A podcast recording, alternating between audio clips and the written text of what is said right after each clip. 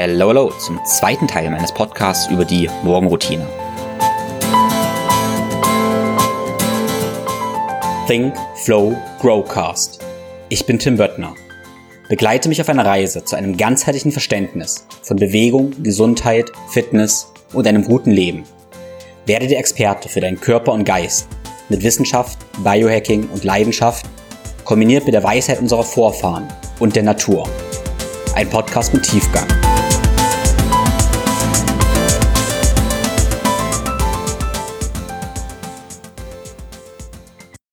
Der Morgen ist für mich was ganz, ganz Besonderes, weil die Energie des Morgens ist einfach so, dass wir ganz viel Ruhe in uns haben oder haben sollten und wir so eine Art unbeschriebenes Blatt sind, was wir eben bewusst und achtsam beschreiben dürfen und auch wahrnehmen dürfen, was gerade Phase ist und dementsprechend uns für den Tag ausrichten.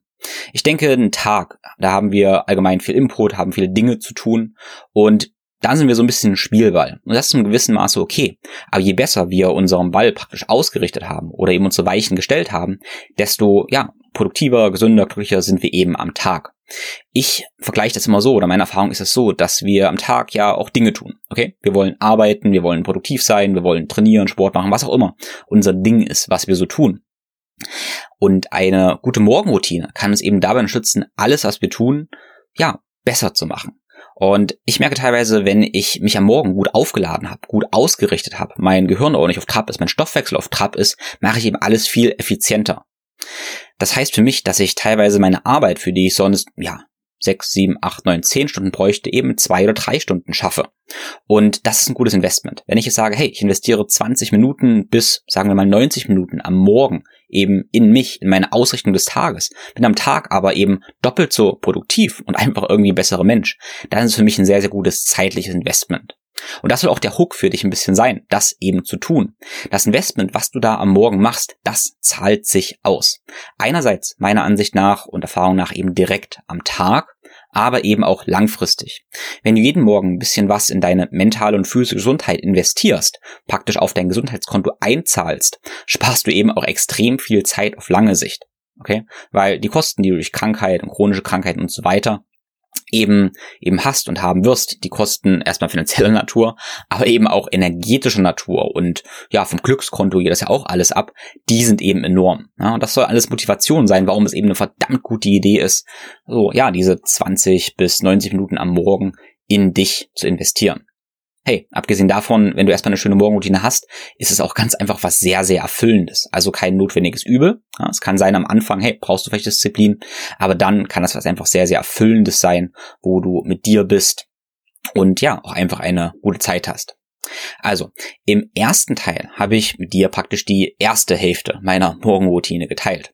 Und da ist mir natürlich aufgefallen, dass der Teil schon so 45 bis 60 Minuten lang war und der heutige Teil auch nochmal relativ lang wird. Das heißt aber nicht, dass deine Morgenroutine auch dementsprechend zwei Stunden dauern muss. Äh, witzigerweise spreche ich bei meiner Morgenroutine auch nicht, obwohl ich jetzt im Podcast zwei Stunden ja monologisiere oder mit dir eben darüber spreche, obwohl eben meine Morgenroutine in der Regel ohne Sprache ist, um eben, ja, es kommt's, die Sprache meines Körpers und auch die Sprache meines Geistes hören zu können. Ich kultiviere also Stille, um besser zuhören zu können, um meine Physiologie tracken zu können, aber eben auch meinen mentalen Zustand tracken zu können. So, das sind ganz, ganz, ganz viele Dinge, die ich mit dir geteilt habe und teilen werde. Diese ganzen kleinen Tools und Taktiken. Und die habe ich dir alle in den Show Notes verlinkt. Dort findest du auch immer noch weitere Links zum, ja, weiter recherchieren, weiter Podcasts, die ich verlinkt habe oder eben auch Produkte. Und als Bonus habe ich für dich auch ein Morgenroutine-Guide gebastelt. Da habe ich jetzt alles nochmal ausgeführt und dir einen Leitfaden geliefert, wie du praktisch einen Baukasten nutzen kannst, um dir genau die Werkzeuge rauszunehmen, zusammenzubauen für deine Morgenroutine, die eben auf deine Situation, auf dein Lebensstil abgestimmt ist und eben auch deinen Zielen entspricht. Weil meine Morgenroutine entspricht eben meinen Zielen. Das ist ganz, ganz wichtig, dass du letztendlich der Experte für deinen eigenen Körper und Geist wirst und eben auf täglicher Basis experimentierst. Den Guide habe ich dir in den Shownotes verlinkt und kannst du dir als PDF herunterladen. Ein sehr, sehr wichtiger Teil meiner Morgenroutine ist eine Bewegungsroutine. Und für mich ist ganz wichtig zu verstehen, dass Mobilität nicht nur bedeutet, hey, ich werde ein kleines beweglicher, sondern ich werde einfach, ja, gesünder und irgendwie ein besserer Mensch, okay? Weil meiner Ansicht nach können wir mit einer Bewegungsroutine ganz, ganz, ganz viele Fliegen mit einer Klappe schlagen. Wenn wir das Ganze bewusst machen, dabei bewusst atmen uns achtsam bewegen, dann scannen wir dabei den Körper, beruhigen unser Nervensystem und merken genau, was wir brauchen oder was wir eben nicht brauchen. Aber durch gute Bewegung, die ich gerne an der neuromotorischen Entwicklung von Kindern, von uns praktisch orientiere, ähm, aktivieren wir eben alle Bewegungsmuster, die wir am Tag eben auch noch brauchen. Aber wir aktivieren eben auch alle möglichen Organe und fördern damit unser Lymphsystem, Organfunktion, Hormonfunktion und so weiter und so fort. Und deshalb ist für mich eine Bewegungsroutine, eine intelligente Bewegungsroutine mit das beste Investment, was du am Morgen machen kannst. Und als Einstieg in diese Bewegungsroutine habe ich die verschiedenen E-Books und Online-Kurse gebaut. Als ersten Einstieg, das ist praktisch mein Mobility Routine E-Book mit eingebetteten Videos. Wenn du tiefer gehen willst oder eben direkt eine, ja, mehr Anleitungen, mehr Routinen haben möchtest, dann gibt es den kleinen Natural Mobility Online Kurs. Wenn du richtig tief gehen willst, gibt es den Integrative Movement Online Kurs. Als Podcast-Hörer sparst du mit dem Code TFG10 auf alle meine Produkte 10%. Also schau gerne mal in meinen Shop vorbei und da findest du auch weitere kostenlose Guides sowie auch meinen Holistic Health Essentials Online-Kurs, der aus 10 Modulen für deine ganzheitliche Gesundheit ja, besteht. Alle meine Empfehlungen findest du wie immer auf www.thinkflowgrow.com-empfehlungen. Die Didaktik in diesem Podcast ist es, dass ich dich eben Schritt für Schritt durch meine Morgenroutine durchleite. Und dafür wiederhole ich nochmal in aller Kürze, ähm, was wir im ersten Teil besprochen haben. Also, ich wache logischerweise im Bett auf. Und das mache ich möglichst natürlich ohne Wecker. Um ohne Wecker aufzustehen, gehe ich ebenso ins Bett, dass ich natürlich aufwache. Okay? Das heißt, ich rechne zurück. Ich rechne siebeneinhalb bis achteinhalb Stunden zurück und gehe eben dann rechtzeitig schlafen. Das klingt ziemlich logisch und einfach, aber die meisten Menschen setzen das irgendwie eben nicht um. Mit dem kräftigen Gene und einem kräftigen Strecken stehe ich dann auf und mache erstmal das Bett. Ähm, Bett machen ist praktisch die erste Aufgabe des Tages, mein erster Erfolg, den ich habe, der praktisch schon ein bisschen die Weichen stellt, weil Erfolg provoziert Erfolg. Okay? Ich möchte, dass das erste, was ich am Morgen tue, ein Schaffen ist. Nein, nicht ein ich versuche, das Bett zu machen, sondern ich mache das Bett. Erfolg führt dazu, dass auch meine nächsten Handlungen eben zu Erfolg führen. Das ist ein ganz, ganz wichtiges Credo. Bau dir keine Morgenroutine mit 20, 30 Elementen, die du eh nicht schaffst, weil das setzt endlich die Weichen für Misserfolg. Und auf Misserfolg wird am Tag wahrscheinlich auch Misserfolg folgen. Okay? Das heißt, Bett machen ist für mich ein wichtiges Element und eben Ordnung machen, weil Ordnung und äußere Ordnung führt eben auch zu innerer Ordnung. Ja, dann gehe ich praktisch in die Küche oder ins Bad und schaue mir erstmal meine Zunge an, schaue mir mein Gesicht an und mache eine Art Antlitzdiagnostik. Reinige danach meine Zunge und mache mir dann mein Morgengetränk. Das Morgengetränk, das äh, besteht grundlegend immer aus gefiltertem Wasser, etwas Zitronensaft, etwas Salz. Dafür verwende ich gutes Salz und meistens auch etwas Kalium, etwas Vitamin C. Dazu gibt's dann noch ein paar Sachen, die ich am Ende dieser Episode noch ausführen werde, äh, bei denen ich aber eben variiere. Anschließend geht's für mich ganz rhythmisch auf Toilette, weil auch der Stuhlgang sollte etwas Rhythmisches sein, was ungefähr ein bis zwei Mal am Tag eben einsetzt, am besten zu festen Uhrzeiten. Je rhythmischer du lebst, desto gesünder bist du vermutlich. Mein Stuhlgang habe ich auf einem Toilettenhocker und dabei mache ich eine Mundspülung. Das heißt, ich nehme Kokosöl mit ein bisschen Pfefferminzöl und spüle das für fünf bis zwanzig Minuten, ähm, während ich auf Toilette etwas lese und dabei eben meinen Mundreiniger und meine Mundflora fördere. Danach oder eventuell auch davor gehe ich raus in die Sonne. Okay? Ich schaue praktisch direkt mit meinen Augen in die Sonne, nicht durch Glas, sondern direkt in das Sonnenlicht. Wenn keine Sonne da ist, dann schaue ich eben in den Himmel, weil auch der Himmel, auch wenn er bewölkt ist, hat letztendlich eine ganze Menge helle Strahlung. Ja, auch wenn es nicht hell aussieht, ist es trotzdem hell. Sollte es super, super dunkel sein, aber nicht mehr zu früh, einfach weil es doch extrem viele Wolken sind oder weil ich eben keine Gelegenheit habe, rauszugucken, weil ich beispielsweise in einer Stadt wohne oder weil im Winter ist und die Sonne erst in einer Stunde aufgehen wird, dann benutze ich eine UV-Lampe. Die habe ich ganz einfach in der Küche arretiert, sodass ich eben, wenn ich ein Morgengetränk trinke, sowieso unter dieser UV-Lampe stehe. Und das Licht kommt von oben. Warum mache ich das? Ich möchte eben meinen zirkadianen Rhythmus setzen. Ich möchte meinen Körper mit der Natur verbinden und alle Reize praktisch setzen, die in der Natur auch natürlicherweise da wären. Das heißt, am Morgen ist es hell und es ist kalt und ich habe eben Erdkontakt und frische Luft. Erdkontakt heißt, dass ich sehr gerne rausgehe, am besten barfuß ähm, ja, das Gras berühre, mich also mit dem Erdmagnetfeld verbinde und dabei eben frische Luft atme. Frische, kühle Luft, um eben, wie gesagt, meinem Körper zu sagen, hey, es ist morgen.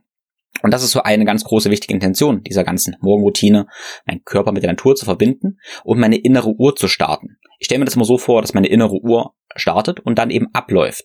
Und wenn diese 16 Stunden des Tages, meine 16 Stunden Wachzeit eben abgelaufen sind, kann ich am Abend auch gut schlafen. Wenn du jetzt aber so komisch rumkriechst den halben Tag und um 10, um 11 das erste Mal rausgehst und Luft und Sonne tankst, dann startet deine Uhr eher erst so um 10, um 11 Uhr und dann wirst du am Abend eben auch nicht müde werden und wirst schlechter schlafen. Das heißt, guter Schlaf beginnt letztendlich am Morgen.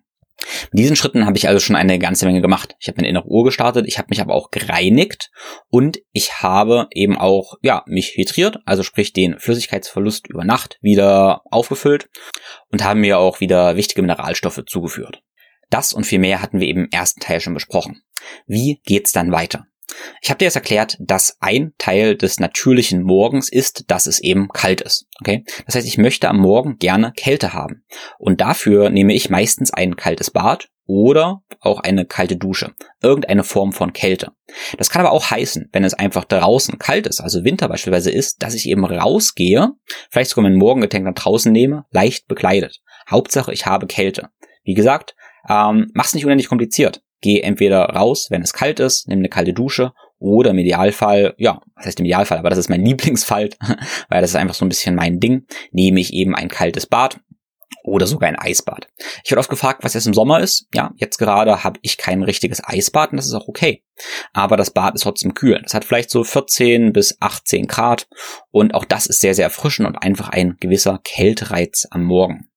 Über Kälte habe ich dir den Cool Guide aufgenommen, also sprich mein Podcast über Kälte, wo du alle Effekte verstehst.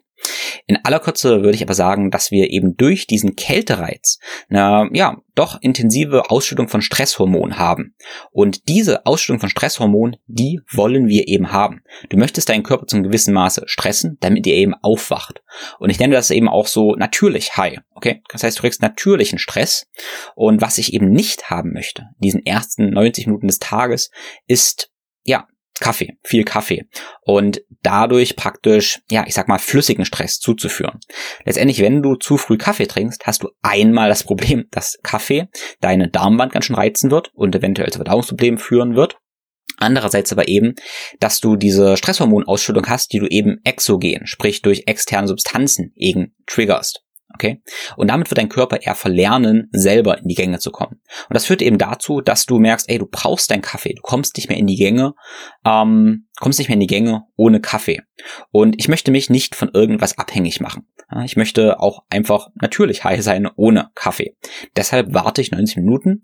Ähm, also ich stoppe da nicht genau die Zeit, aber ich warte ungefähr, sagen wir mal, ein bis zwei Stunden nach dem Aufwachen mit dem Kaffee oder trinke eben gar keinen und wähle davor eben meine natürlichen High-Mittel, wie zum Beispiel Kälte. Es wird immer gefragt, hey, wie lange Kälte? Da verweise ich gerne mal auf meinen Cool Guide, aber als Richter würde ich nehmen, nimm etwas, was dich herausfordert. Du hast, du kennst bestimmt diese mentalen Barrieren und die sind sehr, sehr individuell. Für mich kann das heißen, ein dreiminütiges Eisbad ähm, ja, ist eben meine mentale Herausforderung, aber es kann auch heißen, dass für dich die mentale Herausforderung ist, deine Beine einfach kalt abzubrausen. Du brauchst einfach eine mentale Herausforderung, weil dein individuelles Empfinden, das, also deine individuelle Reaktion deines Nervensystems auf den Stressor, das triggert eben deine Stresshormonausschüttung. Es kann demnach sein, dass der eine Mensch bei fünf Minuten Eisbad die gleiche Stresshormonausschüttung hat wie der andere Mensch eben bei 20 Sekunden kalter Dusche. Das heißt, der Trigger ist immer individuell. Und der ist nicht nur individuell im Sinne von du oder ich oder ja, Person 3, sondern eben auch tagesformabhängig. Ich merke ziemlich, ziemlich stark, wenn ich sehr, sehr entspannt und ruhig bin und ja, richtig, richtig gut geschlafen habe, dann mag ich auch Kälte. das Ganze tut nicht weh, dass ich kann ein langes Eisbad nehmen, ohne dass mich zu sehr stresst. Wenn ich aber eine schwere Nacht hatte, dann ist es eine große Herausforderung. Dann darf ich schon stolz auf mich sein, wenn ich eben mal die kalte Dusche trotzdem nehme. Und das ist okay. Also du kannst dann diesen Indikator, je nachdem, also wie kältetolerant du an dem Morgen bist, wie leicht dir das Ganze fällt, physisch, aber eben auch mental, wie groß der mentale Widerstand ist, als Indikator nehmen, wie ausgeruht du bist. Und das finde ich auch ein ganz cooles Spiel. Ich habe dir erzählt, dass ich meinen Schlaf tracke mit dem Aura-Ring. Der Aura-Ring, der ist ein, eben ein Schlaftracker, der meine Ruheherzfrequenz, aber auch meine Herzratenvariabilität anzeigt und aus noch ein paar weiteren Werten praktisch meine Tagesform berechnet. Und diese Tagesform korreliert sehr, sehr stark mit meinem Empfinden für Schmerzen und das heißt aber auch für meine Kältetoleranz. Mit der Zeit wirst du also feststellen, wenn dir die kalte Dusche oder das Eisbad sehr, sehr leicht im Tag fällt, hast du eine sehr, sehr gute Tagesform. Fällt dir sehr, schwer, hast du wahrscheinlich eher eine schlechte Tagesform. Und du darfst entsprechend auch deinen, ja, deinen Tag so planen, dass du vielleicht an einem Tag, wo du eine schlechte Tagesform hast, nicht extrem viel Stress auflädst und vielleicht sogar ein paar Adaptogene nimmst und ernährungstechnisch dich ein bisschen mehr unterstützt. An einem Tag, wo du eine sehr, sehr gute Tagesform hast, eine längere kalte Dusche oder ein Eisbad nimmst und vielleicht sogar noch andere Stressoren zufügst, wie ein schweres Training oder ein Fasten. Und dann merkst du, dass du alles, was ich so erzähle, das führt auch dazu, dass du ein Gefühl entwickelst, wie du eben heute drauf bist, dementsprechend den Tag irgendwie anpasst. Was zum Beispiel eben auch die Ernährung angeht. Ne? Das ist ein sehr, sehr großes Thema. Aber das ist ein Grund, warum ich ein Problem habe, wenn Leute sagen, ja, ich koche jetzt vor für fünf Tage und ich habe alle meine Mahlzeiten fünf Tage gestaltet und ich habe einen ganz, ganz fixen Trainingsplan, an den ich mich für die ganze Woche halte. Und ich habe schon einen ganz, ganz, ganz fixen Plan. Aber ganz ehrlich, dann kommt ja das Leben. Und das Leben ist irgendwie anders. Ja? Du schläfst unerwartet schlecht, vielleicht hast du auch ein Kind, ähm, ja, wo du mal eine gute Nacht hast, aber auch mal oder wahrscheinlich wesentlich öfter eine sehr, sehr schlechte Nacht. Und je nach deiner Tagesform, nach deinem individuellen Gefühl, solltest, darfst du eben deine Strategie für den Tag planen. Ganz konkret heißt das für mich, wenn ich eher eine schlechte Tagesform habe, dann bin ich gütiger zu mir, was Essen angeht. Ich esse ein bisschen mehr, also keinesfalls das Schlechtes. Ich will möglichst nur gutes Essen, aber vielleicht mehr Antioxidantien und allgemein auch eventuell ein bisschen mehr Kalorien. Und ich plane eben kein super hartes Training ein, sondern vielleicht eher eine längere Mobility Session, äh, eine Soft Tissue Session, wo ich mir was Gutes tue und vielleicht ein leichtes Training, was meinen Stoffwechsel ankurbelt. Wenn ich eine super, super gute Tagesform habe, dann wähle ich an diesem Tag vielleicht sogar ein längeres Fastenfenster und gerne ein super hartes Training, ein super schweres Training. Ich gehe also mit dem Flow. Ja? Und das heißt auch ein bisschen, ich akzeptiere meinen eigenen Rhythmus. Ich akzeptiere meinen eigenen Rhythmus, meinen eigenen Flow. Und wenn du das lernst, eben rhythmischer und mehr im Flow zu leben, dann bist du letztendlich auch gesünder. Und vor allem bist du auch glücklicher, weil du weniger inneren Widerstand hast und durch weniger inneren Widerstand kann sich eben Gesundheit, Produktivität und so weiter und so fort entfalten. Ich nenne dieses Konzept die flexible Planung. Okay? Also ich habe einen Plan. Ich weiß, welche auch ja, Trainingsmodalitäten ich über die Woche gemacht haben möchte. Zum Beispiel möchte ich in der Regel für die meisten Klienten so ungefähr zwei bis drei Krafttrainingseinheiten in der Woche gemacht haben, zwei kleine Ausdauertrainingseinheiten, einige Male Mobilität. Aber wann ich genau die mache, wie schwer, das halte ich wieder relativ flexibel, je nach Tagesform. Und dasselbe gilt letztendlich für die Ernährung. Ne? Solltest einen Rahmen haben, aber innerhalb diesen Rahmens kannst und solltest du individuell bleiben. Das ist endlich eine Kunst, die du lernst, indem du dich zuerst wiederum strikt am Pläne hältst und dann reflektierst, analysierst und mit der Zeit diese Pläne eben flexibel gestaltest. Ich hoffe, das ergibt irgendwie Sinn für dich. Nach diesem Kältemodul nutze ich diese Frische und die Klarheit die gute Verbindung zu meinem Körper eben dafür, um in die Meditation zu gehen. Meditation ist für mich etwas, was mich in den letzten zehn Jahren definitiv am meisten bereichert hat, auf mentaler, aber definitiv auch auf physischer Ebene. Okay. Und Meditation ist ein, ja, sehr, sehr, sehr großes Feld. Und wir können da oder sollten, müssen da ganz stark differenzieren zwischen Meditation, Achtsamkeit oder Visualisierung. Und der Raum hier reicht definitiv nicht aus, um das richtig aufzudröseln. Das werde ich gerne an anderer Stelle mal tun. Aber ich stelle hier so zwei, drei verschiedene Ideen vor, die ich ganz gerne kombiniere. Ich bezeichne so klassische Meditation ganz gerne als einfach wertfreies Beobachten. Okay, was wir, was wir machen, ist unseren Geist wertfrei zu beobachten und vor allem Gedanken wertfrei zu beobachten, aber nicht nur Gedanken, sondern auch Emotionen und letztendlich unseren Körper.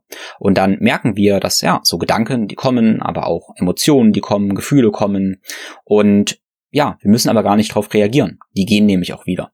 Und wir merken dabei, ah, wir sind gar nicht diese Gedanken, wir sind nicht die Emotionen, wir sind nicht die Gefühle, wir haben die nur. Ja? Aber es gibt so eine Lücke. Es gibt eine Lücke zwischen diesem Reiz, ja, die Gedanken können auch ein Reiz sein, und da, wie wir drauf reagieren. Und damit lösen wir uns davon ein bisschen weg. Und das ist tatsächlich die Superpower. Okay? Ich beschreibe das gerne, dass wir einen Raum zwischen Reiz und Reaktion schaffen und den praktisch kultivieren. In dem Moment, wo wir merken, ja, wir sind nicht unsere Reaktion, sondern wir können unsere Reaktion wählen auf die Reize, die eben kommen, in Form von Gefühlen und Gedanken, ähm, wenn wir diesen Raum kultivieren, dann können wir den den ganzen Tag übernutzen. Und darum geht's. Ähm, ja, es gibt immer keinen Preis dafür, wenn wir super gut meditieren. Ähm, gibt keinen Meditationswettkampf oder sowas, zumindest kenne ich keinen. Aber es gibt Preise dafür, wie du eben den Rest des Tages so drauf bist. Und wenn du Meditation lernst, okay, es gibt einen Reiz und du wählst bewusst deine Reaktion, dann sollte für dich klar sein, ja cool, wenn ich heute am Tag irgendwann noch in ein Gespräch, in einen Disput mit jemandem gehe, dann kriege ich da Reize ja? und ich kann meine Reaktion wählen. Ich muss nicht impulsiv darauf antworten. Das kann aber auch sein, hey, du hast diesen Reiz, ich möchte jetzt einen Schokoriegel essen. Unbedingt und merkst, ah, okay, ja, dieser Gedanke, der Impuls ist da, aber du kannst deine Reaktion wählen. Du hast ja einen Raum zwischen diesem Reiz, den Impuls, Zuckerfett ist geil und so weiter, ähm, und kannst aber deine Reaktion bewusst wählen. Oder, drittes Beispiel, im Training. Ne? Du hast eine richtig quere Kniebeuge und das tut so richtig weh. Deine Muskeln brennen und du merkst, ja, okay, krass, der Reiz, das ist ein Signal, meine Beine tun weh und kannst aber wählen, nee, ich mache weiter. Und somit siehst du, dass du ähm, damit ja, eigentlich alle Bereiche, alle Entscheidungen, die du irgendwie triffst, bewusster treffen kannst und eben besser treffen kannst. Deshalb sage ich ja, Meditation ist nicht nur was Mentales, sondern hat direkt Implikationen auf alles weitere, was du tust, weil du eben bewusst wählen kannst. Das heißt, die, der Effekt von Meditation Nummer eins ist eben dieses die, äh, das wertfreie Beobachten und des, des Schaffens des Raumes zwischen Reiz und Reaktion und damit deine, deine Wahlmöglichkeiten am Tag ähm, ja, zu schaffen. Und ich merke ganz klar, wenn ich am Morgen meditiert habe, auch wenn das nur drei bis zehn Minuten sind, dann sind alle meine Entscheidungen am Tag besser und der Tag entfaltet sich einfach besser. Okay? Das ist praktisch Idee Nummer eines der Meditation, dieses Beobachten deiner Gedanken. Du kannst aber auch natürlich geführte Meditation machen. Da gibt es super viele Anleitungen und ich habe angefangen damals, angefangen stimmt nicht, aber ich wurde irgendwann sehr attraktiert, angezogen von Sam Harris. Und Sam Harris hat eine großartige App namens Waking Up, wo du praktisch deinen Geist erforschst. Und er leitet dich eben praktisch an, deinen Geist zu erforschen. Das kann eine sehr, sehr äh, schöne Möglichkeit sein, um eben deine Gedanken, deinen Körper ähm, ja kennenzulernen, Dynamiken zu erkennen und dich eben dadurch leiten zu lassen. Geleitete Meditationen haben immer so ein bisschen den Nachteil, dass du eben geleitet wirst. Und dadurch wird dir auch eine gewisse Richtung, eine gewisse Färbung schon vorgegeben. Das heißt, es kann sein, ähm, dass du ab und zu eine ungeleitete Meditation brauchst, ab und zu aber auch gerne eine geleitete Meditation. Wenn du noch keine Erfahrung hast und allgemein, ja, ich sag mal, Verstand sehr mit dir resoniert, du bist vielleicht irgendwie intellektuell ähm, auf der Schiene ziemlich gut drauf, dann lege ich dir definitiv die Arbeit von Sam Harris äh, und die App Waking Up ans Herz. Ein anderer Aspekt von Meditation oder ich nenne das eigentlich lieber Visualisierung ist eben die Kultivierung von bestimmten Dingen und Gedanken. Und dafür hat ähm, Vishen Lakiani ein sehr gutes Rahmen, ein Framework entwickelt mit seiner Sechs-Phasen-Meditation. Was er in der Sechs-Phasen-Meditation gemacht hat, war, sich rauszusuchen, welche Zustände eigentlich besonders wertvoll für uns sind, ähm, auch auf Basis von Hirnscans und ja eben Neurowissenschaft und hat die in sechs Phasen letztendlich unterteilt. Und hat da erstmal herausgefunden oder postuliert, dass ein Zustand eben Liebe ist. Ja? Und dafür visualisierst du dir, was wie sich Liebe anfühlt, breitest Liebe aus und schwebst und schwelgst praktisch in diesem Gefühl der Liebe. Als nächste Stufe empfindest du dann Dankbarkeit. Das kannst du auch aufschreiben, ähm, ja, oder einfach als mentale Übung machen und schwelgst eben für ein bis drei Minuten in dem Gefühl der Dankbarkeit. Und als drittes, was super, super mächtig ist, praktizierst du Vergebung. Ja, du überlegst eben, okay, wo hast du irgendwo noch, wem hast du nicht vergeben? Ja, bei dir selbst. Das ist oft so oft so ein Ding, dass anderen vergeben für viele Menschen leicht ist. Dir selbst ist oft nicht ganz so einfach. Das geht mir auch so. Bin oft sehr, sehr hart zu mir. Und dann praktizierst du eben Vergebung. Und spannenderweise war es dann so, wenn man das gemessen hat in Hirnscans, stellt man fest, dass wir in ganz tiefe Meditationszustände und vor allem in ganz ja, glückliche Zustände praktisch gehen, wenn wir eben Liebe, Dankbarkeit und Vergebung kultivieren. Ich unterscheide das ganz klar aber von diesem wertfreien Beobachten, weil wir da ja nicht einfach nur gucken, was in sich uns vorgeht, sondern wir programmieren uns zu gewissen Art und Weise. Und das ist auch so durchaus eine kleine Kritik von mir, ähm, wenn wir nur dieses Programmieren praktisch machen, also nur dieses Visualisieren, dieses Affirmation, ich bin so und so und so weiter und so fort, dann überschreiben wir vielleicht was, was trotzdem da ist. Ja? Das ist für mich wichtig, einerseits genau wahrzunehmen, ja, was ist jetzt in mir? Ja? Kann ich das akzeptieren? Ähm, und dann eben zu visualisieren und uns zu programmieren und nicht irgendwie was zu überschreiben, was eigentlich da ist. Ich hoffe, das ergibt zu einem gewissen Maße Sinn für dich. Ich habe gerade von der Sechs-Phasen-Meditation erzählt und Phase ähm, ja, 4, 5, 6, zumindest Phase 4 und 5, ist die Visualisierung des Tages oder der Zukunft in drei bis fünf Jahren. Das heißt, du stellst dir vor, wie sich der Tag eben entfaltet ja, und das ganz detailreich, mit Gefühlen, mit Bildern, mit Farben, mit Gedanken und dann in Phase 5 praktisch deine ideale Zukunft in drei Jahren. Aber hey, das können auch in zehn Jahren sein, das kann aber auch in einem Monat sein. Letztendlich ein Traum, den du irgendwie hast, den visualisierst du dir. Und jetzt habe ich gesagt, sechs Phasen Meditation, weil die sechste Phase dieses Loslassen ist, das einfach, ja, übergeben an Universum, was auch immer, ähm, an was auch immer du glaubst. Jedenfalls einfach das Sein in Stille und das Loslassen von diesen ganzen Visualisierungen, die du getan hast. Ja, und Vishnu Lakiani hat dafür auch diese sechs Phasen Meditation aufgesprochen und die habe ich auch eine Zeit lang formell gemacht. Das Schöne an diesen Dingen ist aber, dass ich der Meinung bin, wenn wir die eine Weile formell gemacht haben, also sprich Dankbarkeit, Liebe und so weiter formell praktiziert haben, mit Timer und so weiter, dann brauchen wir das nicht mehr wirklich, sondern können diese Einzelteile rausnehmen und können die eben ganz, ganz, ganz frei machen. Genauso aber gerne auch während eines Spaziergangs. Und das ist noch ein wichtiger Punkt. Ich habe dir jetzt gerade diese Punkte der Achtsamkeit und Meditation, Visualisierung genannt. Meistens mache ich das, indem ich eben direkt neben meinem Eisbad da sitze, in Stille. Aber es kann ja auch sein, dass ich vielleicht schon los muss, irgendwie oder los möchte, zu einem Termin oder ich möchte allgemein vielleicht einen Spaziergang in der Natur machen. Und selbstverständlich kann ich auch einfach rausgehen und eine Gehmeditation machen und diese Visualisierung während des Gehens machen und eine bewusste Atmung während des Gehens machen. Selbstverständlich, da gibt es keine Grenzen. Ja, wähle das, was für dich passt und integriere eben in dein Leben. Und tatsächlich mache ich das eben, ja, relativ oft, dass ich frühs einfach rausgehe, am liebsten natürlich barfuß, wenn die Sonne scheint. Und während ich gehe, dann lächle ich, schaue eben in die Sonne, ich bewege mich, ich atme dabei tief, eventuell nutze ich auch die Kühle des Morgens und ich mache dabei eine Gehmeditation. Du merkst, du darfst kreativ werden. Wichtig ist immer Lösungen zu finden und dich nicht auf Probleme oder Herausforderungen zu konzentrieren. Meine Meditationen dauern in der Regel irgendwas zwischen drei und 15 Minuten. Eine Grundregel ist eigentlich, dass je weniger Zeit du hast, desto mehr solltest du dir für Meditation nehmen. Was übersetzt eher heißt, wenn du sehr, sehr stressigen Tag vor dir hast, nimm dir gerne 15 Minuten. Wenn du einen sehr, sehr entspannten Tag vor dir hast, dann brauchst du wahrscheinlich keine große Meditation, nimm dir also eher drei Minuten. Ich weiß, das ist ziemlich leicht gesagt und ähm, deshalb real ist es oft so, ey, wenn du sehr viel Stress hast, dann schaffst du es vielleicht trotzdem nur drei Minuten zu nehmen, weil du einfach wenig innere Ruhe hast und am Wochenende schaffst du dir 15 Minuten zu nehmen. Mit dieser Dichotomie darfst du, darfst du umgehen lernen. Ich habe aber gemerkt, dass ich mich durchaus aufladen kann. Okay? Tatsächlich meditiere ich nicht mal jeden Tag. Weil ich für mich festgestellt habe, ja, wenn ich an Tagen, wo ich Zeit habe, in Zeiten, wo ich ja nicht gestresst bin, wo einfach nicht so viel ansteht, wenn ich da länger meditiere, beispielsweise 15 oder 20 Minuten, dann habe ich mich so gut ausgerichtet, dass ich eigentlich diese Ausrichtung und Klarheit für mehrere Tage mitnehmen kann. Falls ich dann auch Workshops, Seminaren oder was auch immer unterwegs sein sollte, ja, habe aber davor viel Zeit für mich in einer langen Morgenroutine genommen, dann trägt mich diese Klarheit eben auch zwei, drei, vier Tage ja durch durch die Tage. Ja? Und ich brauche nicht jedes Mal wieder die Meditation und Ausrichtung. Aber du merkst schon, da ist jeder individuell und jeder darf eben seine Tools und Taktiken finden.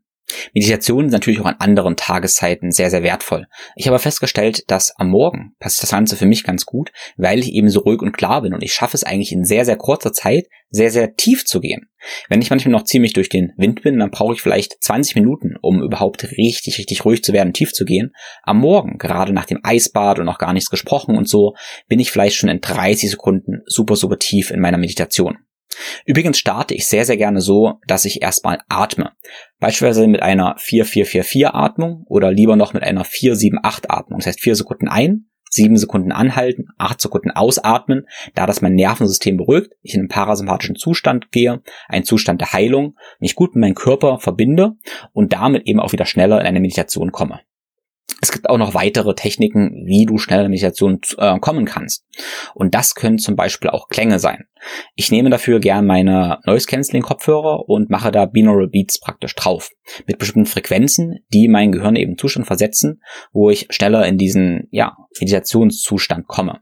Also Binaural Beats können eine gute Methode sein, um eben auch Ablenkungen auszuschließen und sich zum gewissen Maße abzukapseln. Weiterhin nehme ich ganz gerne auch ätherische Öle, weil diese ätherischen Öle, vor allem wenn du immer die gleichen nimmst, können auch als Anker dienen. Wenn du immer mit den gleichen ätherischen Ölen meditierst, dann wird dein ganzer Körper auch viel schneller und dein Geist eben viel schneller in den Meditationszustand kommen, weil du diesen Zustand durch Gerüche und durch Sinnesempfindungen eben verankert hast. Und das ist auch die Magie eines festen Platzes für deine Meditation, aber hey, auch für deine Bewegungsroutine. Wenn du an diesem Platz gehst, ist das auch dein Anker, um eben schnell in diesen Modus zu kommen. Deshalb bin ich ein Fan davon, einen getrennten Arbeitsplatz zu haben, getrennten Meditationsplatz, getrennten Bewegungsplatz oder eben auch ein Gym, wo du dich bewegst und nicht alles zu vermischen, um eben, ja, diese States, in denen du sein möchtest, fest zu verankern. Letztlich sollte aber das Ziel sein, dass wir überall meditieren können und uns überall bewegen können. Also machst dir am Anfang so leicht wie möglich und machst dann abwechslungsreich und irgendwie so kompliziert wie möglich, damit du letztendlich unabhängig und resilient wirst. Gut, nachdem wir nun praktisch die mentale Arbeit gemacht habe, haben, gehen wir in die Bewegungsroutine. Die Bewegungsroutine ist für mich wirklich ein zentrales Element, was ich jeden ans Herz legen wollte, möchte, für drei bis 15 Minuten. Aus ganz, ganz, ganz verschiedenen Gründen. Wenn du meine Ideen kennst, dann weißt du, dass ich eine Bewegungsroutine sehr gerne an unserer neuromotorischen Entwicklung orientiere. Das heißt, wir beginnen mit dem Atmen, ähm, ja, machen dann Kopfbewegungen, gehen in verschiedene Rollmuster, die ziemlich viel Spaß machen, gehen dann verschiedene Rockmuster, bis wir in irgendwelche Krabbelmuster kommen. Ja, und dadurch laufen wir praktisch die motorische Entwicklung und haben ein Bewegungsprogramm, was sich einmal gut anfühlt, was aber eben auch unsere natürliche Bewegungsintelligenz wiederherstellt. Die eine von vielen Ideen ist, dass wir dabei alle Positionen und alle Bewegungen durchgehen, die wir allgemein so können. Und das soll doch eine, eine Grundregel sein. Wenn du nicht meine Bewegungsroutine nimmst, dann nehme gerne eine andere, aber die sollte alle Positionen umfassen, die du einnehmen können solltest. Sprich, du solltest am Tag hocken sollen, immer. Du solltest am Tag auch auf dem Boden sitzen können, du solltest frei stehen können, du solltest hängen können. Diese natürlichen Positionen oder eben Bewegungen solltest du immer und frei einnehmen können. Und diese Bewegungsfähigkeit kannst du am Morgen herstellen. In meiner Ansicht sollten wir auch am Tag für ja, bestimmte Aktivitäten keine Warm-up mehr brauchen. Das heißt, wir sollten eigentlich ja uns sofort hinlegen können, aufstehen, sprich so eine Art Burpee machen. Wir sollten aber auch mal rennen oder sprinten können, eine Treppe hochsprinten können, ohne uns zu verletzen und ohne eben ein Warm-up zu brauchen. Wir sollten also, wie Kelly Starrett sagt, in den Ready State gehen. Und diesen Ready State stellen wir am besten am Morgen her. Dieser Ready State ist einmal der physische Ready State, in dem wir uns eben mobil machen. Mobil heißt übrigens beweglich und stark zugleich, also nicht nur beweglich, sondern auch motorische Kontrolle in diesen Bewegungen haben. Ready State heißt aber auch natürlich mental, was ich davor angesprochen habe. Ähm, wir haben ja nicht nur physische Herausforderungen im Laufe des Tages, sondern wir haben auch die mentalen Herausforderungen. Und unsere mentalen Praktiken, wie die Meditation, bereitet uns eben auf die ja, mentalen Stürme praktisch vor. Ja, das ist eine weitere Grundidee in den Ready State gehen. Eine Bewegungsroutine ist aber nicht nur sinnvoll, damit du eben mobiler bist, sondern auch um alle Systeme deines Körpers zu aktivieren und letztendlich, ja, gesund zu sein. Dein Gehirn ist ja primär für Bewegung gemacht und wenn du dich ja über den kompletten Bewegungsumfang bewegst, also alle Bewegungen, die du so kannst, am Morgen aktivierst und abdeckst, wirst du auch letztendlich deine gesamte Gehirnkapazität am Tag besser nutzen können. Also auch dein Gehirn bleibt letztendlich jung. Genauso führt eine Bewegungsroutine aber dazu, dass du eben körperliche Spannungen abbaust und dich freier bewegst, was wiederum dazu führt, dass deine Energie freier fließen kann. Und das heißt wiederum, dass beispielsweise dein Lymphsystem besser funktioniert, das ist die Kläranlage deines Körpers, sprich dein Körper kann besser entgiften und besser Abfallstoffe eben beseitigen. Das heißt aber auch, dass deine Emotionen besser fließen können, ja? weil Emotionen sind letztendlich auch Energieflüsse im Körper, also das ist auch eine bessere emotionale Regulation. Das heißt aber auch, dass alle deine Organe besser miteinander kommunizieren kommunizieren können und damit sich auch deine Hormone besser regulieren.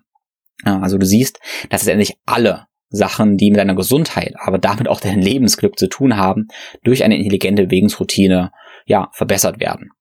Deshalb investiere ich jeden Tag, ja, etwa drei bis 15 Minuten in eine Mobilitätsroutine.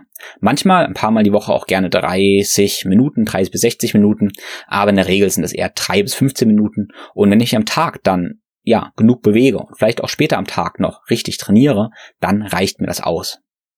Die Bewegungsroutine ist natürlich nicht großartig anstrengend. Okay?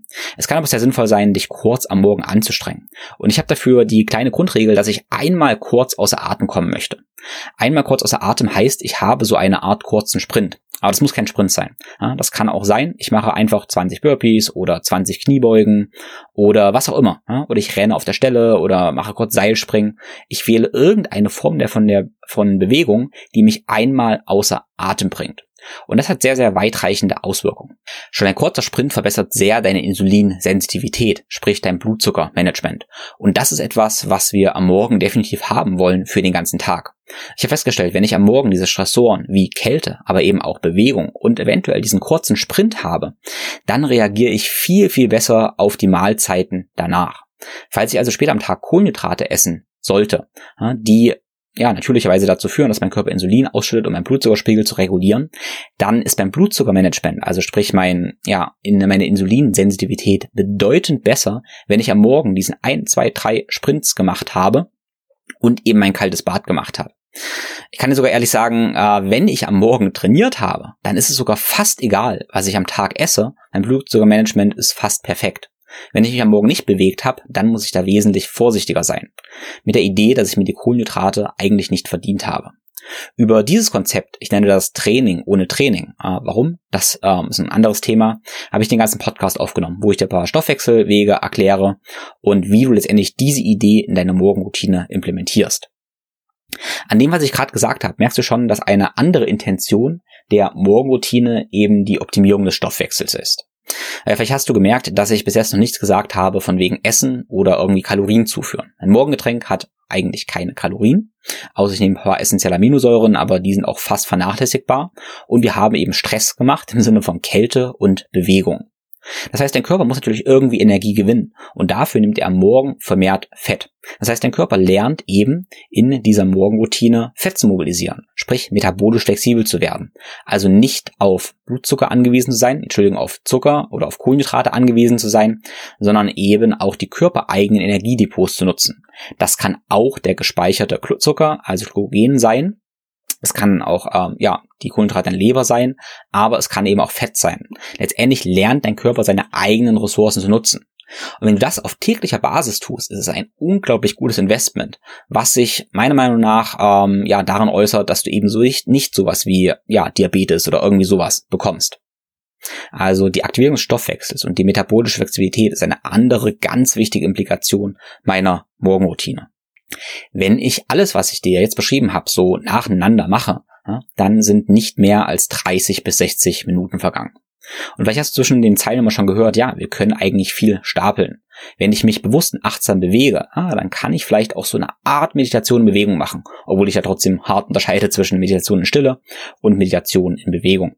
Aber ja, als, ja, ich sag mal, Biohacker ist die Idee ganz oft, ja, wie kann ich Sachen sinnvoll kombinieren und stapeln? Wie diese Idee, ja, Meditation am Morgen, äh, bevor ich Kaffee getrunken habe, der mich aufgeregt macht ähm, und nach der Klarheit des Eisbades ist wahrscheinlich viel effizienter. Ich muss also kürzer meditieren für mehr Effekte.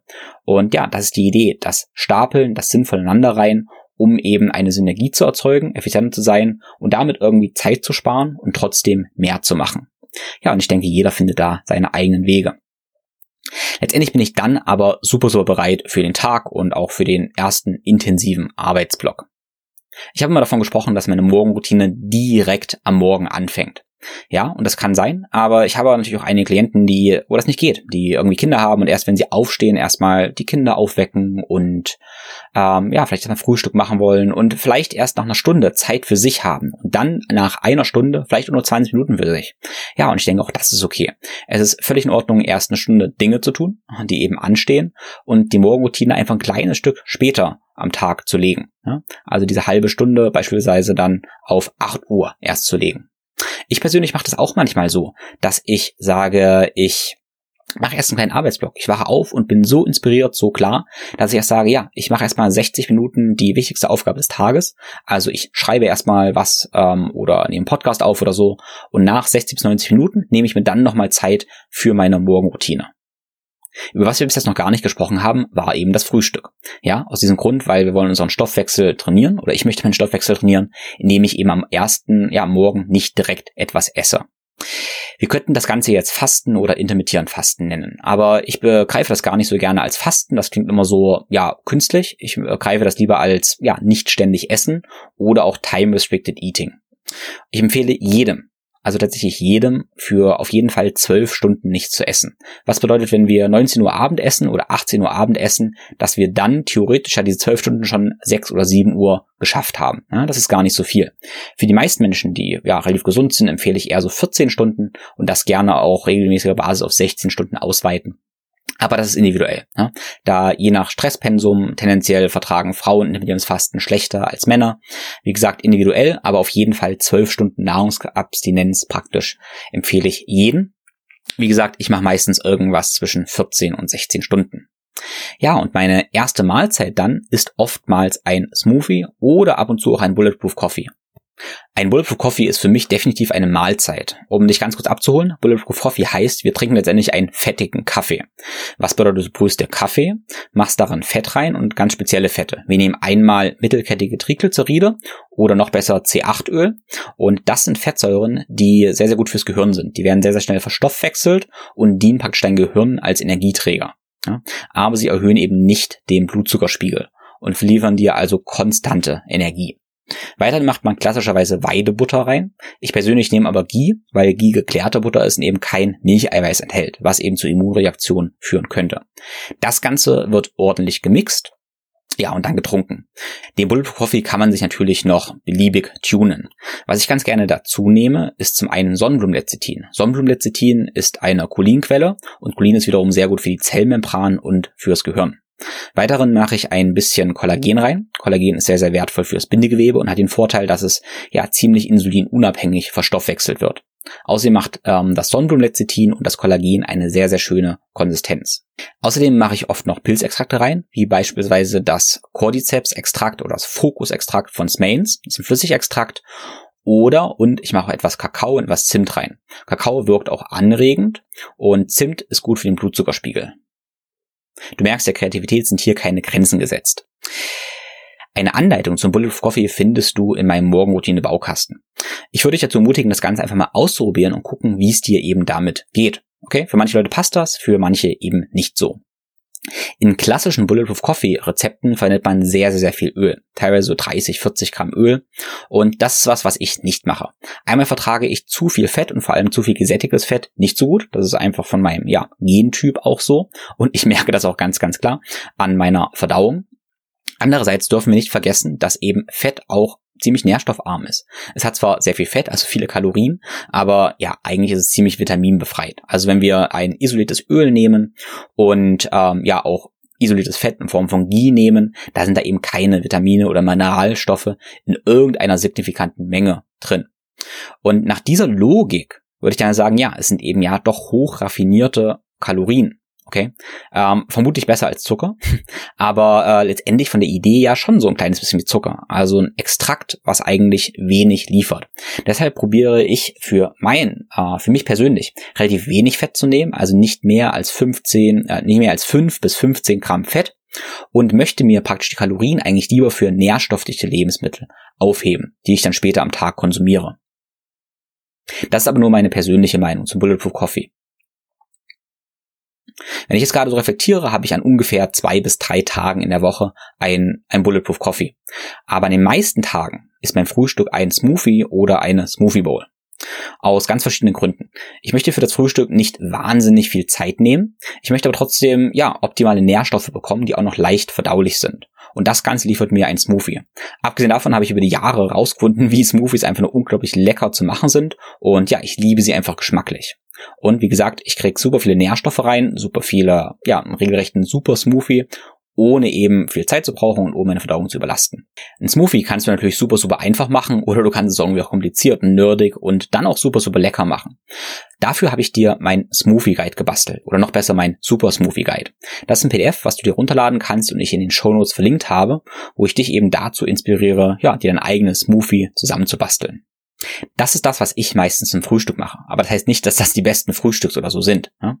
Ähm, viele andere Menschen schwören beispielsweise auf Steak und Nüsse oder Fleisch und Nüsse oder Eier und Nüsse am Morgen oder vielleicht auch eine Porridge Bowl oder sowas. Ähm, ich möchte jetzt dieses optimale Frühstück nicht zum Inhalt dieses Podcasts machen, sondern dir einfach nur sagen, dass ich an den meisten Morgen einen Bulletproof Coffee irgendwann zwischen 9 und 12 Uhr oder eben, wie noch häufiger, ein Smoothie zu mir nehme. Bevor wir zum Ende kommen, möchte ich dir noch ein paar Ideen für Supplements geben. Ich nehme das Thema Supplements jetzt ganz zum Schluss, weil es zwar einerseits sehr, sehr, sehr oft gefragt wird, also die Leute einfach wahnsinnig interessiert, andererseits ich die Basis immer wo anders sehe. Okay? Wenn die Basis aber gelegt ist, sind Supplements eine großartige Möglichkeit, auf die ich tatsächlich auch, ja, eigentlich immer zurückgreife.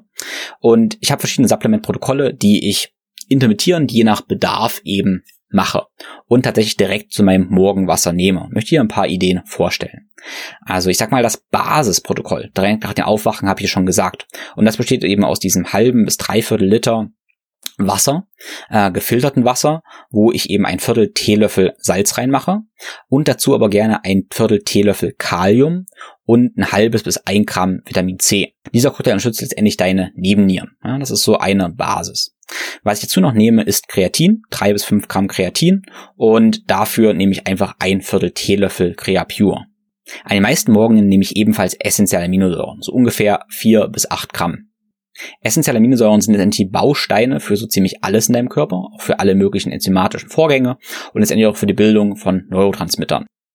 Aber essentielle Aminosäuren unterstützen oder behindern zum gewissen Maß die Autophagie, also die tiefe Zellreinigung. Ich nehme deshalb nicht immer die essentiellen Aminosäuren, sondern nur, wenn ich gezielt meine Leber zum Beispiel unterstützen möchte oder wenn ich am letzten Abend zum Beispiel noch trainiert habe und eben meine Regeneration fördern möchte. Also nicht immer die ERAs, nur wenn ich eben meine Regeneration gezielt unterstützen möchte, weil ich sehr stark belastet war oder weil ich mehr Stress habe. Um Entzündungen im Griff zu halten, nehme ich am Morgen direkt 600 Milligramm N-Acetylcystein, weil N-Acetylcystein gemeinsam mit Glycin die Bausteine für Glutathion sind, was ein sehr, sehr mächtiges Antioxidant ist. Und das ist praktisch so der Basic Stack. Und dann habe ich eben bestimmte Protokolle, ja, in bestimmten Phasen. Wenn ich beispielsweise eine sehr, sehr stressige Phase habe, dann bin ich ein Fan von Adaptogen.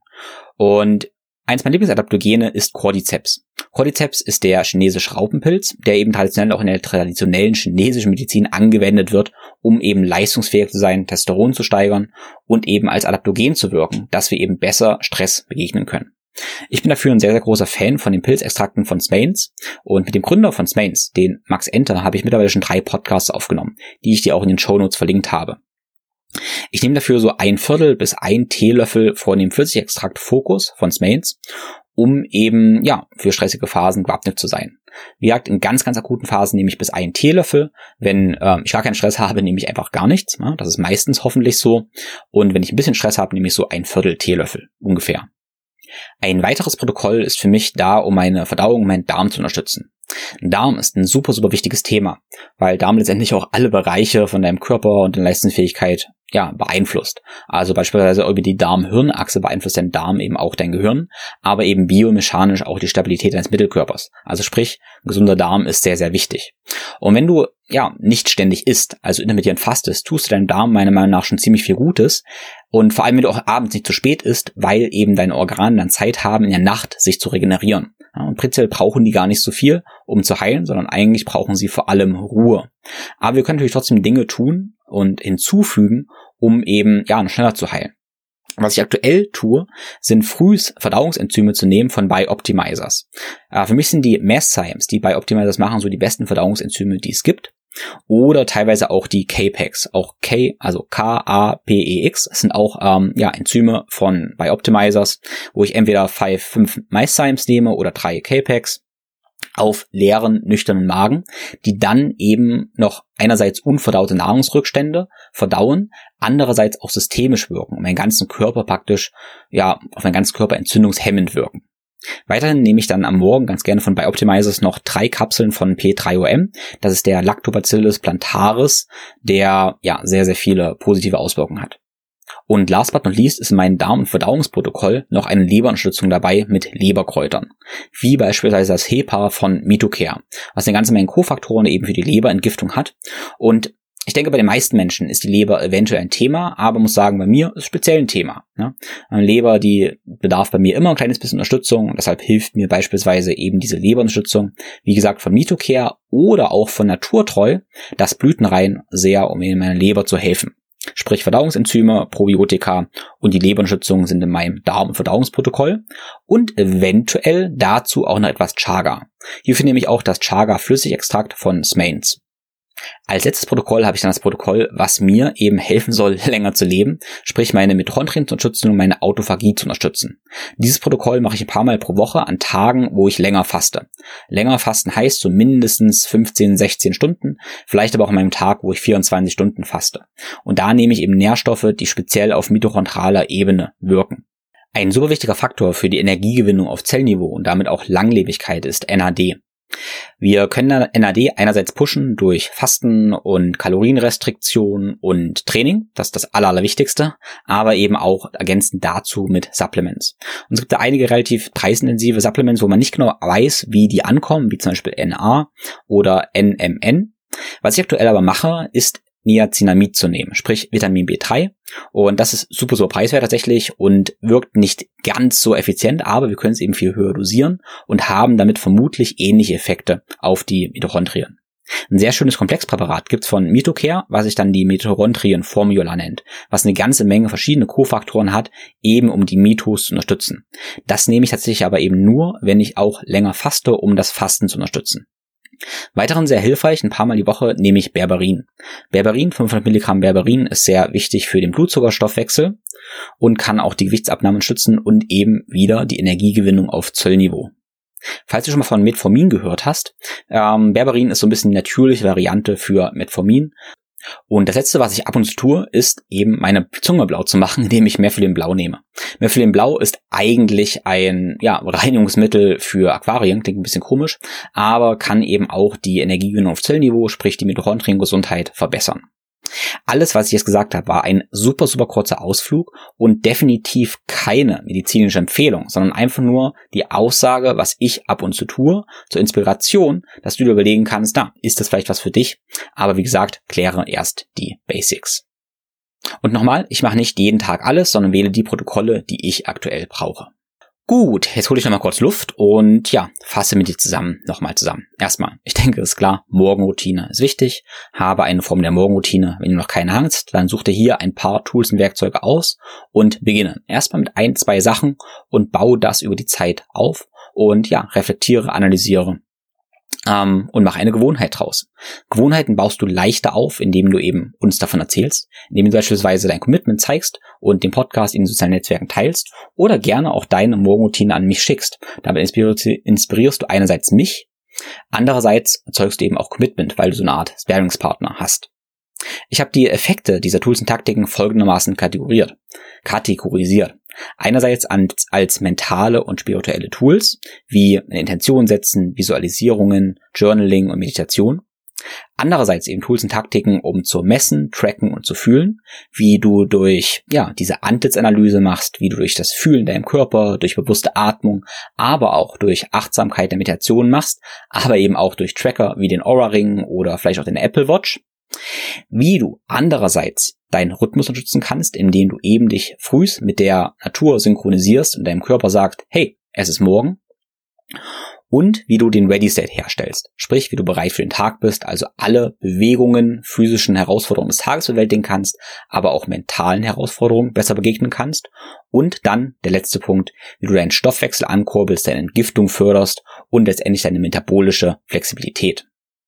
Wenn ich das Ganze nochmal so reflektiere und du vielleicht auch merkst du, dass sich eine Morgenroutine wirklich zu einem besseren Mensch macht. Das meine ich ganz ehrlich so. Hm. Alles, über das wir gesprochen haben, habe ich dir in den Show Notes verlinkt. Und dort findest du auch meinen Morgenroutine Baukasten Guide, wo ich das Ganze für dich nochmal zum Nachlesen und zum Vertiefen mit ganz vielen Links, ja, und eingebetteten Dingen praktisch als PDF angehängt habe. Den Morgenroutine Baukasten findest du auch in meinem Shop. Und in meinem Shop findest du zum Beispiel auch das E-Book und die Online-Kurse für meine morgendliche Bewegungsroutine. Du findest aber auch einige andere kostenlose Guides zu dem Holistic Health Essentials Online-Kurs. Das ist ein zehnmoduliger Online-Kurs, die letztendlich alle Aspekte deiner Leistungsfähigkeit aufzeigt und dich eben einführt und dir eine Idee gibt, wie du dich damit beschäftigen solltest und was du vielleicht bis jetzt noch nicht gesehen hast. Ich versuche dir in meinem Podcast einerseits praktische Takeaways und Tools und Takten zu vermitteln, andererseits eben auch differenziertes Denken beizubringen, ja, um mit dir gemeinsam zu philosophieren über diese Dinge, die Gesundheit, Leistungsfähigkeit und das gute Leben ausmachen. Wenn dich das Ganze manchmal nur verwirrt und du nicht so richtig weißt, wie du anfangen sollst und vor allem eben, ja, deine individuelle, optimale und effiziente Strategie nicht kennst, dann darfst du mich gerne als 1 zu 1 Coach konsultieren. Weil im 1 zu 1 Coaching erstellen wir eben die Strategie und den optimalen Lebensstil für, äh, für dich in deiner Situation auf Basis deines aktuellen Lebensstils, deiner Zeit, aber auch deiner Blutwerte, DNA, ähm, Werte und so weiter eben für dich passen. Also, wenn du mich als Guide für deinen ganzheitlichen Lebensstil dir wünschst, dann darfst du gerne dein Beratungsgespräch mit mir vereinbaren und den Link dazu findest du auf www.thinkforgrow.com. Wie immer findest du alle meine Empfehlungen, über die ich so spreche, auf www.thinkforgrow.com-empfehlungen. Gut, ich freue mich, wenn du den Podcast teilst auf den sozialen Netzwerken und mir eine Bewertung bei Apple und Spotify hinterlässt. Und dann wünsche ich dir eine wunderschöne Woche. Alles Liebe, dein Tim.